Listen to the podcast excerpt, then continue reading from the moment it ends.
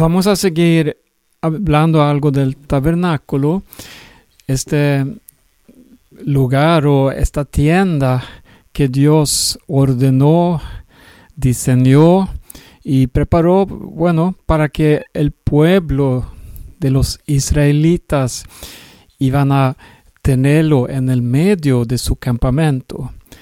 Dios quiso vivir dentro de su pueblo, o sea, estar en el medio.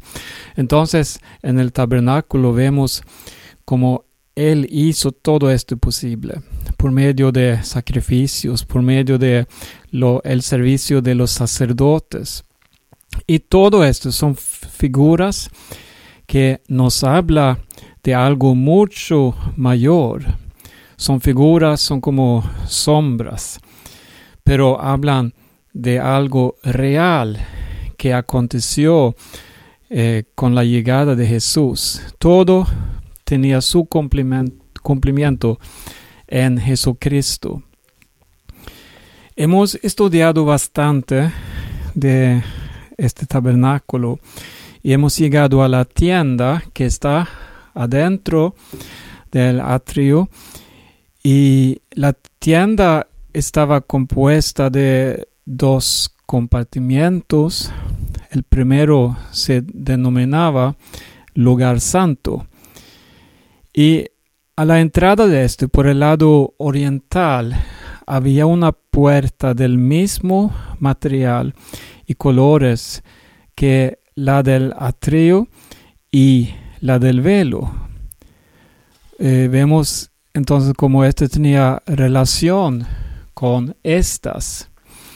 Dice en Éxodo capítulo 26, versículo 36. Harás para la puerta del tabernáculo una cortina de azul, púrpura, carmesí y lino torcido, obra de recamador. Y harás para la cortina cinco columnas de madera de acacia, las cuales cubrirás de oro con sus capiteles de oro, y fundirás cinco basas de bronce para ellos. Bueno, al frente, por el oriente de esta tienda, ahí está la entrada. Y recuerdan que hablamos antes de la entrada al atrio que había una sola entrada y lo, lo, lo vimos también en sus detalles, con su material, con sus colores. Y Jesús es el camino al Padre. Por medio de Jesucristo, ningún otro camino llega al Padre, sino por Jesús. Pero aquí, eh, cuando ya estamos dentro, vemos más y más. Y es importante entonces decir que el tabernáculo tenía tres entradas, la del atrio o atrio, la del lugar santo y también había un velo del lugar santísimo. Y todas ellas son tipo de Cristo. Y se puede aplicar el mismo eh, versículo para todos, porque cuando leemos San Juan 14 y 6, Jesús dice, yo soy el camino, la verdad y la vida. En el atrio Cristo es el camino. En el lugar santo, ahí vemos que Él es la verdad. Y en el lugar santísimo, Él es la vida. El que entra por el camino conoce la verdad y al conocer la verdad obtiene la vida. Consideremos la puerta de esta tienda o del lugar santo. Fue hecha también del mismo material y con los mismos colores del velo, azul, púrpura, carmesí y lino torcido, con cinco columnas de madera de acacia forradas de oro, con sus capiteles de oro y sus bases de bronce. Estas cinco columnas han sido sugeridas como los cinco ministerios para edificar el cuerpo de Cristo, conforme a Efesios 4. Y vamos a leer ahí versículo 11 y 12, donde dice así, y él mismo constituyó a unos apóstoles, a otros profetas, a otros evangelistas, a otros pastores y maestros, a fin de perfeccionar a los santos para la obra del ministerio, para la edificación del cuerpo de Cristo, hasta que todos lleguemos a la unidad de la fe y del conocimiento del Hijo de Dios, a un varón perfecto, a la medida de la estatura de la plenitud de Cristo.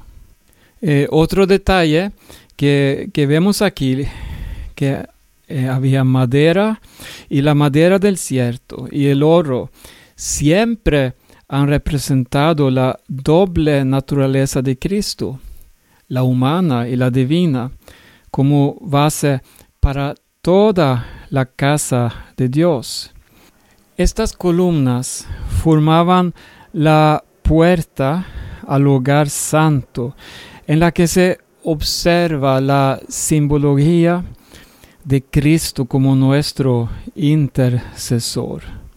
Eh, tenía cinco columnas y recuerdan, el número cinco en la Biblia nos hace recordar de la gracia, que es tipo de gracia. Y esas columnas tenían bases de bronce. Y es uno de dos lugares en esta tienda donde se encuentra este material. El otro es en una de las cubiertas. El bronce habla de juicio y somos juzgados por la Biblia y nuestros hechos serán juzgados por la palabra de Dios mientras estamos como sacerdotes en el servicio del, Señor. Y cuando nos acercamos a la mesa del pan, tenemos que examinarnos a nosotros mismos por la responsabilidad que Dios ha puesto en nuestras manos. Hemos sido llamados a rendir cuenta. Recuerde que la oportunidad de servir en la obra del Señor es más que un deber, es un privilegio. Y con cada privilegio viene una responsabilidad. Eh, vamos ahora adentro, entrando al lugar santo. Allá adentro habían tres objetos y a la izquierda el candelero de oro. Ese sostenía siete lámparas de aceite. El candelero de oro alumbraba el lugar santo para los sacerdotes. Y en el lado izquierdo de la entrada, ahí estaba hecho de oro martillado. Este indicaba la iluminación y dirección del Espíritu Santo. En este candelero no se hace mención de otra cosa que no sea oro. Y las siete lamparillas, las cuales encenderás para que alumbren hacia adelante, representan la perfección de la luz y la energía del Espíritu Santo, vinculadas y combinadas con la eficacia perfecta de la obra de Cristo. Yo quiero que leamos eh, en Éxodo capítulo 25 del versículo 31. Harás además un candelero de oro puro. Labrado a martillo se hará el candelero, su pie, su caña, sus copas, sus manzanas y sus flores serán de lo mismo, y saldrán seis brazos de sus lados, tres brazos del candelero a un lado y tres brazos al otro lado, tres copas en forma de flor de almendro en un brazo, una manzana y una flor, y tres copas en forma de flor de almendro en otro brazo, una manzana y una flor.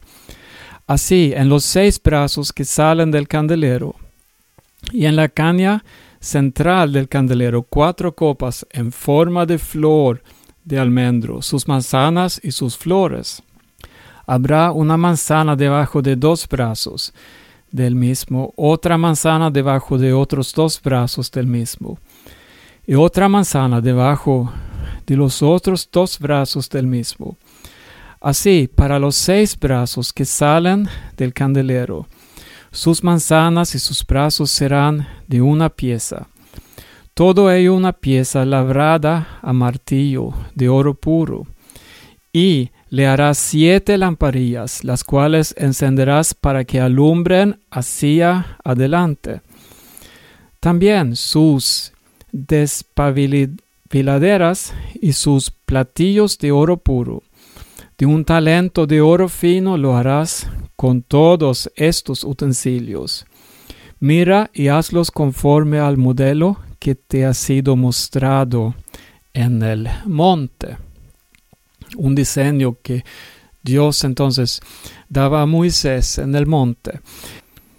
Entonces, mira, este eh, candelero estaba hecho de oro, oro puro. Y otra cosa, otro detalle, para este mueble, igual como para la fuente de bronce, no se dan medidas. Y esto nos indica que la luz, que es Cristo, es eterna. Según datos bíblicos, se sabe que para el candelero se utilizó un talento de oro o su equivalente aproximado a 32 kilogramos de peso en oro. Además, se detalla su forma y el servicio que daría. Lo hermoso de este mueble es que estaba hecho de una sola pieza. Era la única luz que había en el lugar santo. En cuanto al proceso de su hechura, representa a Cristo en su sacrificio, pues fue labrado a martillo. Qué cuadro más tremendo del Calvario. Isaías 53 indica que Cristo fue herido y llagado, pero ahora es la luz de todo el mundo. Como dice en San Juan 8, versículo 12, otra vez Jesús les habló diciendo, Yo soy la luz del mundo. El que me sigue no andará en tinieblas, sino que tendrá la luz de la vida. Y el capítulo que sigue, eh, versículo 5, entre tanto que estoy en el mundo, luz soy del mundo. Entonces cuando estemos con Él para siempre, no tendremos necesidad de sol ni luna o otra clase de luz, pues Él será la luz eterna. Y así vemos también en Apocalipsis, el penúltimo capítulo de la Biblia, versículo 23. La ciudad no tiene necesidad de sol ni de luna que brillen en ella, porque la gloria de Dios la ilumina y el Cordero es su lumbrera. Nosotros, em, como labranza suya, no estamos exonerados del padecimiento por causa de Cristo. Pero recordemos que tenemos nuestra dependencia totalmente en Él. Jesús dijo en San Juan 16, versículo 33, Estas cosas os he hablado para que en mí tengáis paz. En el mundo tendréis aflicción, pero confiad, yo he vencido al mundo. Eh, el eh, número de lámparas es número de perfección, o sea, el número siete. En seis días hizo Dios la creación y el séptimo descansó. El candelero contenía una caña que estaba en el centro. Sin duda, este representa a Cristo. Eh, pero también había seis brazos y representan al hombre. Seis es número de hombre. Tú lo puedes leer en Apocalipsis capítulo 13. En el sexto día hizo Dios al hombre. Los seis brazos salen de los lados de la caña que está en el centro del candelero. Esto muestra una dependencia total del hombre en Cristo. Solo conectado a Cristo es que el hombre puede llevar fruto. Escucha la enseñanza que da Jesús en San Juan 15, versículo 4. Permaneced en mí y yo en vosotros. Como el pámpano no puede llevar fruto por sí mismo si no permanece en la vid, así tampoco vosotros si no permanecéis en mí. Yo soy la vid, vosotros los pámpanos. El que permanece en mí y yo en él, éste lleva mucho fruto, porque separados de mí nada podéis hacer. Además, el mismo Señor vendrá por su iglesia, para que a donde esté Él número uno, o sea, la base, ahí está también el número seis, o sea, nosotros, para que todo sea perfecto. Y, es muy tocante leer lo que dice Jesús en San Juan 14, versículo 3. Mira el deseo de Jesús. Y si me fuere y os preparare el lugar, vendré otra vez y os tomaré a mí mismo, para que donde yo estoy, vosotros también estéis. Jesús es la luz eterna de verdad. Pero también Jesús dijo a nosotros, a sus discípulos, en Mateo 5, 14, vosotros sois la luz del mundo. Así alumbre vuestra luz delante de los hombres, para que vean vuestras buenas obras y glorifiquen a vuestro Padre que está en los cielos. Y entonces, tanto la caña como los brazos tenían copas, flores y manzanas, representando las diferentes etapas del crecimiento, niñez, juventud y adultez. Jesús crecía en sabiduría, estatura y en gracia, un crecimiento vertical y horizontal. Eh, como dice en eh, Lucas 2.52, Jesús crecía en sabiduría y en estatura y en gracia para con Dios y los hombres. Y también nosotros entonces, el Señor nos hace crecer dice en 1 Tesalonicenses 3, versículo 12, y el Señor os haga crecer y abundar en amor unos para con otros y para con todos, como también lo hacemos nosotros para con vosotros, para que sean afirmados vuestros corazones, irreprensibles en santidad delante de Dios nuestro Padre, en la venida de nuestro Señor Jesucristo con todos los santos. Bueno, vamos a dejar eh, el candelero y mirar algo a la mesa de los panes de la proposición, que también era uno de tres muebles que estaban en el hogar santo. Es una mesa también llamada mesa de la presencia y en ella se guardaban los doce panes de proposición, las cuales también eran tipo de Cristo y por la cantidad representaban a todo el pueblo de Dios. Habían varios utensilios más. Esta mesa nos habla de la humanidad de Cristo y también de su divinidad. Como hombre, él tenía derecho al trono de David y como Dios ha venido a ser rey de reyes. Y dice así en Mateo 27, 37, el título que puso em, eh, Pilato sobre la cabeza de Jesús cuando estaba crucificado y pusieron sobre su cabeza su causa escrita. Este es Jesús, el rey de los judíos. Y en Apocalipsis 19, versículo 16 dice, y en su vestidura y en su muslo tiene escrito este nombre, Rey de Reyes y Señor de Señores.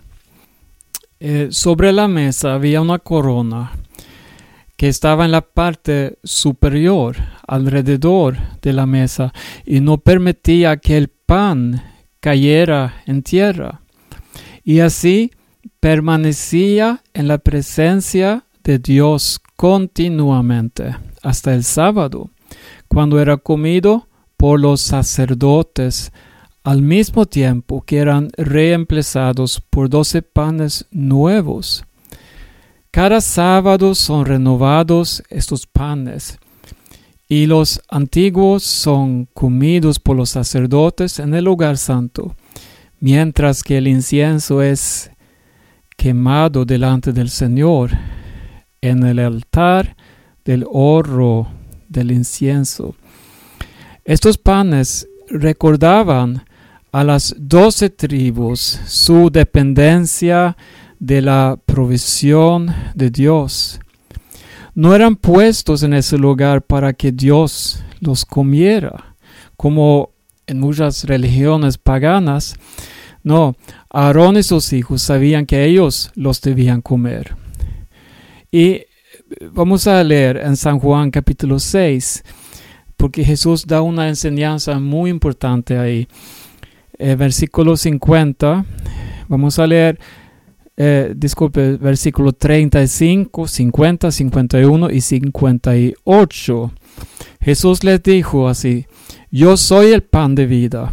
El que a mí viene nunca tendrá hambre, y el que en mí cree no tendrá sed jamás. Este es el pan que desciende del cielo, para que el que de él come no muera. Yo soy el pan vivo que descendió del cielo. Si alguno comiere de este pan, vivirá para siempre. El pan que yo daré es mi carne, la cual yo daré por la vida del mundo. Este es el pan que descendió del cielo, no como vuestros padres que comieron el maná y murieron. El que come de este pan vivirá eternamente. Estos panes eran hechos de flor de harina fino, como la que se presentaba en las ofrendas. Hay una buena parte de este símbolo que de modo natural sugiere los misterios más profundos y santos de la persona y obra de Jesucristo. Eh, también debemos recordar que los panes eran sin levadura. Eh, y por cuanto estaban en el lugar santo, eran también tipo de Cristo. Como estudiamos al inicio, los panes sin levadura son tipo de Él. Los panes con levadura son tipo del hombre pecador.